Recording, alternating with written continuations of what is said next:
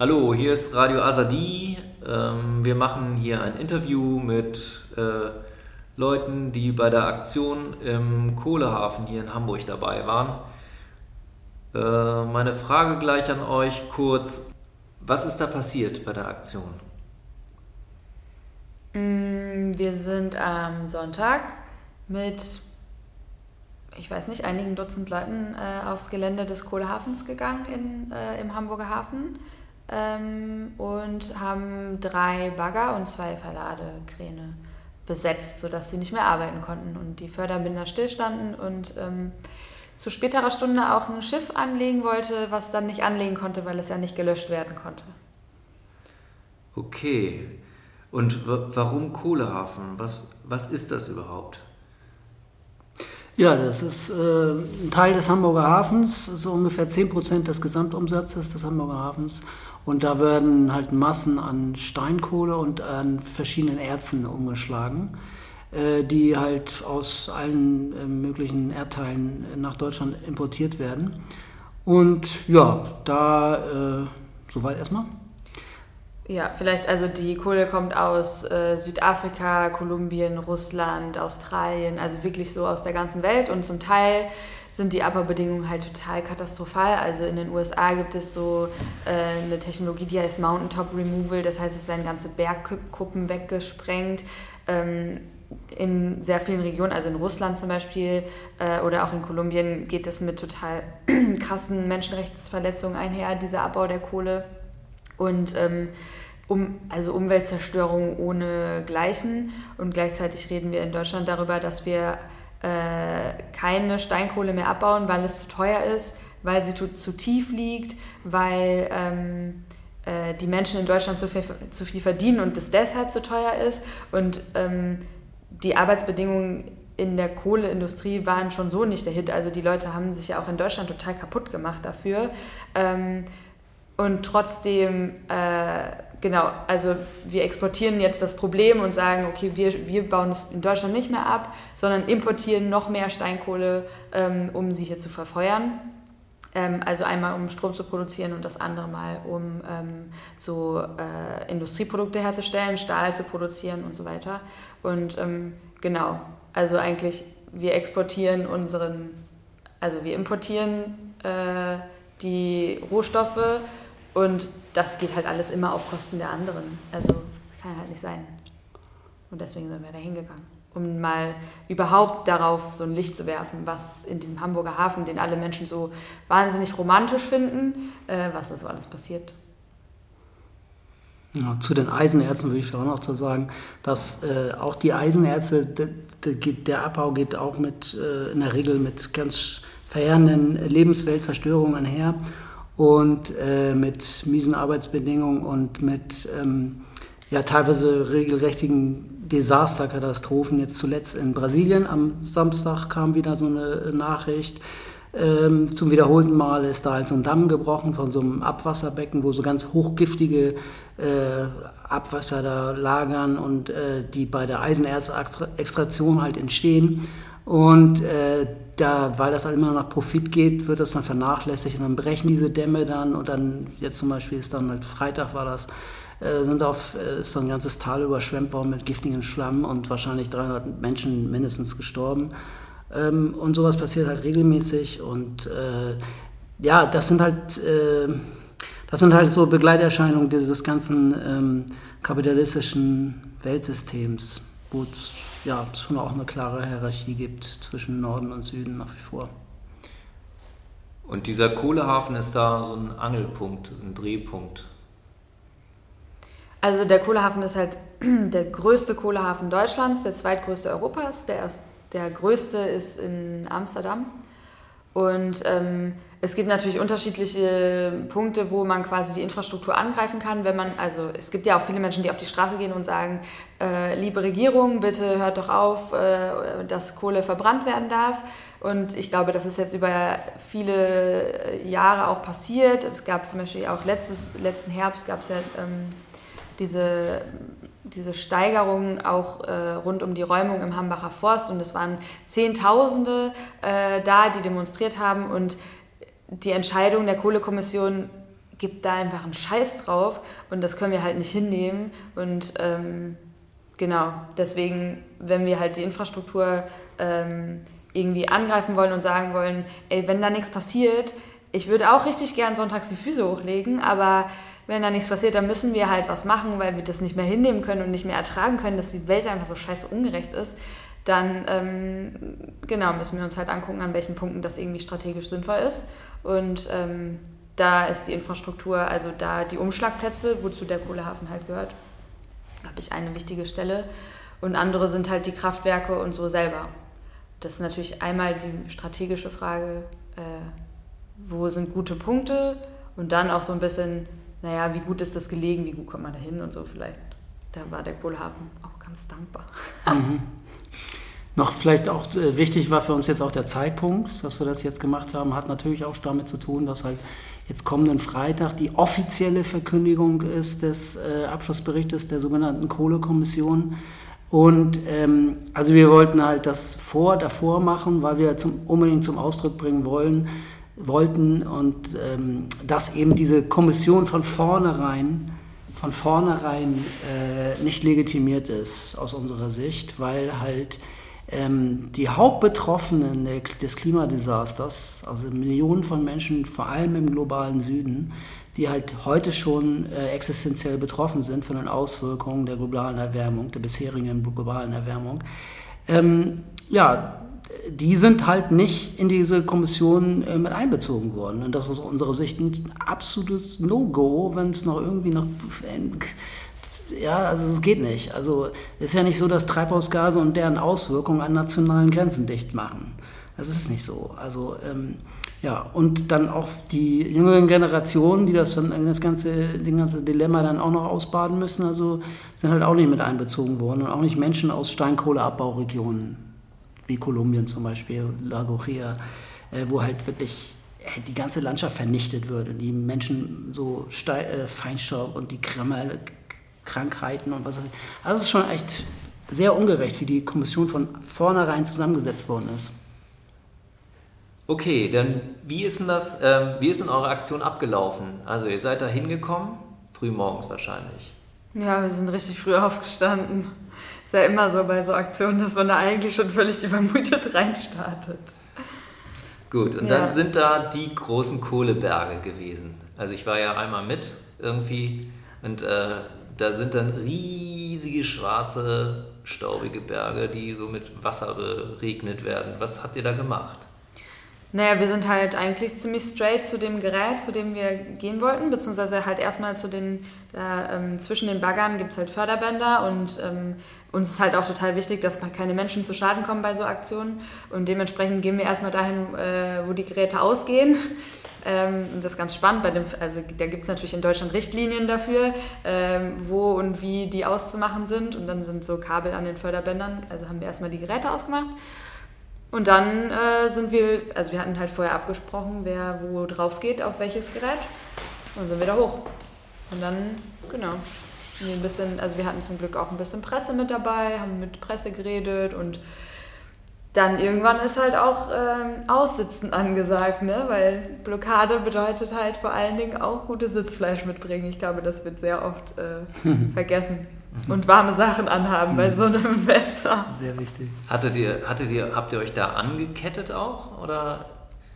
Nee, wir haben keine technischen Mittel benutzt, um uns da, nee, um das zu blockieren. Nee, das ja, gab es jetzt bei der Aktion gab es das nicht.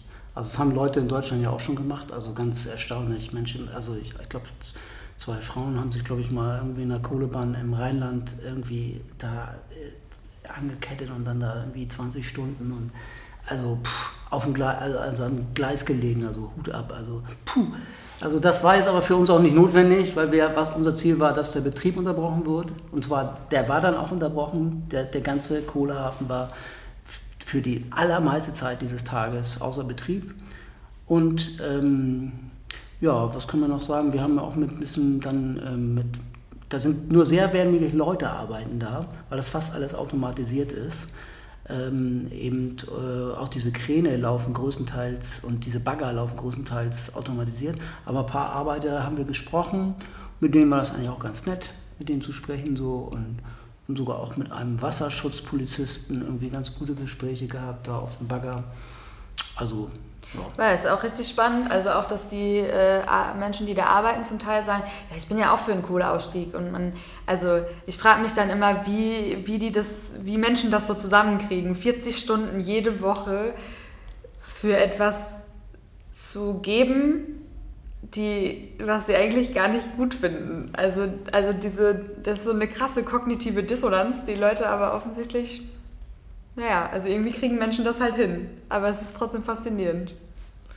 Ja, das äh, finde ich auch immer wieder. Und ich frage mich immer, was für Kompensationshandlungen und äh, Dinge sie dann ähm, brauchen, um das wieder gerade zu biegen für sich irgendwie, ne, innerlich.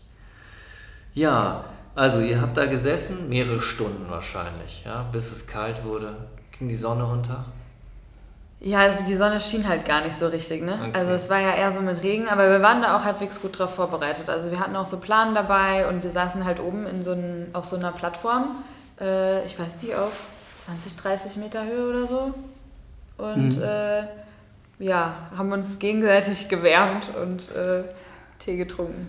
Gut. Also wie gesagt, da wurden ja drei Bagger besetzt und zwei Verladekräne. Es waren also fünf Gruppen insgesamt. Ne? Mhm. Und unsere Gruppe war so zehn Leute ungefähr. Und äh, wir waren dann da äh, ja, auf so eine Plattform, vielleicht ne, drei, zwei Meter mal fünf oder was. So irgendwie. Ich glaube, das war kleiner, es war ah, ziemlich Aber eng. wir hatten, also mit dem Wetter hatten wir auch ein bisschen Glück, weil es war jetzt nicht, also es, vorher war es ja ziemlich kalt gewesen, dann wurde es zum Wochenende gerade richtig schön ein bisschen wärmer. Insofern waren wir eigentlich ganz, ganz, sind wir eigentlich ganz gut da. Gut. Ihr seid dann abgeholt worden, ähm, vom, von den Cops da runtergeholt worden oder musstet ihr freiwillig runterkommen? Ja, das war so eine gemischte Angelegenheit, weil wir haben halt für uns eigentlich gesagt, dass wir das so am Nachmittag auch eigenmächtig wieder beenden wollen. Ähm, ist ja immer so die Frage, was das Ziel von so einer Aktion ist und der Kohlehafen ist ja noch gar nicht so breit thematisiert und wir wollten da jetzt nicht mit einer, wir bleiben bis, also deswegen gab es auch zum Beispiel keine Ankettungen oder irgendwie sowas, weil wie gesagt, also ist glaube ich strategisch gar nicht sinnvoll, gerade zu wenig Leute wissen überhaupt darum und so. Naja, jedenfalls wollten wir am Nachmittag wieder gehen und wurden dann aber nicht wieder gelassen. Aber es gab auch Gruppen, die, also auf den anderen, auf den Verladekränen und auf den Baggern, die wurden zum Teil halt mit technischen Einheiten schon runtergeholt. Ja. Ja, ja das ist sehr viel Aufwand. Ne? So, also wir, wir haben halt, äh, wir waren halt im Vorfeld, haben wir auch schon ziemlich viel Arbeit gemacht, waren auch schon ein bisschen platt irgendwie äh, von den Wochen davor. Und äh, insofern, ähm, es gab vorher die äh, Verabredung und mit den anderen Gruppen auch, dass wenn es dunkel wird, wir dann langsam gehen. So, weil dann das Ziel erreicht worden ist, irgendwie da so ein Signal zu setzen, deutliches, deutliches. Und naja, zwei äh, Gruppen sind halt äh, dann noch da geblieben. Und das ist ziemlich viel Aufwand, die da runterzuholen. Das ist natürlich super, wenn Sie sich das vorstellen können, ist gut. Ja. gut. Und dann wurdet ihr mitgenommen und in irgendeiner Polizeiwache verstaut. ja, bis wir in der Polizeiwache waren, ist ja erstmal ordentlich Zeit vergangen.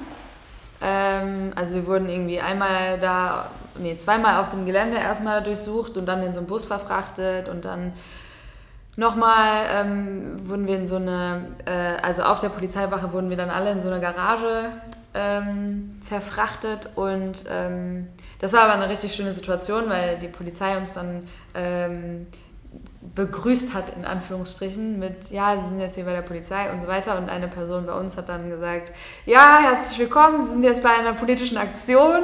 Und ähm, wir haben ganz laut angefangen zu singen und irgendwann war die Polizei so genervt, dass irgendwie von den zehn Leuten nur noch zwei oder drei mit in der Garage standen. Und wir haben uns halt so, also es war ein richtig schöner Moment, weil ähm, wir quasi uns so den Raum selber eingenommen haben. Und ähm, ja, es hat mir irgendwie auch Mut gemacht zu sehen, dass es auch, ja, dass das irgendwie auch geht.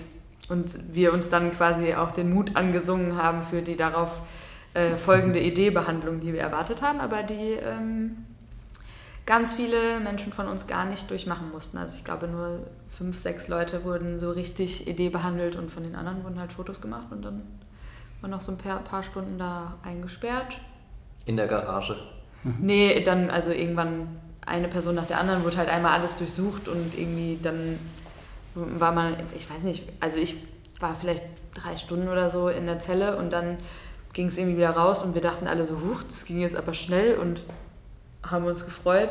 Und ein paar Leute waren, glaube ich, also ja, ich glaube, die letzte Person ist um halb zehn morgens oder so rausgekommen und die wurden halt noch. Ähm, Alsterdorf. genau, die sind drei Leute oder vier Leute vier wurden Leute. nach Alsterdorf gebracht, ähm, um da Idee misshandelt, habe ich gehört, sagt man dazu, äh, zu werden. Es wurde halt äh, auch irgendwie versucht, ihre Fingerabdrücke mit Gewalt zu bekommen. Genau. Also wir haben alle zusammen, die ganze Gruppe, tatsächlich die ganze Gruppe hat äh, Personalien verweigert. Das ist eine Praxis, die hat, die gibt's, äh, hat im Rheinland, war im Rheinland ganz erfolgreich und in Hamburg bisher noch nicht äh, probiert. Wir haben das einfach mal probiert. Okay, und dann wurdet ihr nach und nach entlassen und kamt raus und standen Leute vor der Polizeiwache, habe ich gehört. Ja, wir hatten, äh, ja, es gab Leute, die davor standen und uns erwartet haben und jede einzelne Person, die rauskam, wurde äh, bejubelt und so. Das war, genau, und es gab irgendwie heißen Tee und irgendwie ist es halt auch schön generell, wenn man rauskommt und nicht alleine ist, sondern da sind da Leute. Das ist irgendwie schon, das ist viel wert. Also auch zu sehen, dass Leute ähm, das irgendwie bei Twitter oder so gesehen haben und deshalb dahin gekommen sind. Also jetzt gar nicht nur Leute, die das vorher schon wussten oder so, sondern auch ähm, irgendwie Menschen, die halt solidarisch waren und dann, dann nachts um vier standen. Das fand ich schon richtig. Also sowas ist halt auch voll der wichtige Teil von so einer politischen Aktion. Ähm, ja. Ja, ich kenne das auch. äh, Die haben dann auch vorm Knast gestanden und getanzt und gewartet, bis Ja. die Leute rauskommen und mit Jubel die Leute empfangen. Das, genau, das finde ich auch immer äh, einen schönen Moment, wenn man dann so Leute in Freiheit wieder in die Arme schließen kann und so. Das, war, Also wie frei man dann ist, ne? Weil frei, frei sind wir ja erst, wenn alle frei sind, aber das wollte ich noch mal, vielleicht auch noch, ich weiß nicht, ich sage das einfach mal, dass ähm, die Menschen, die da äh, in Alsterdorf waren, die vier, also da durften, die durften nicht telefonieren. Ne? Obwohl das ja eigentlich ein sogenanntes, ich sage jetzt mal, äh, ziemlich wichtiges Recht ist, um überhaupt anwältliche Begleitung äh, zu, äh, zu ermöglichen. Ähm, es wurde äh, verweigert.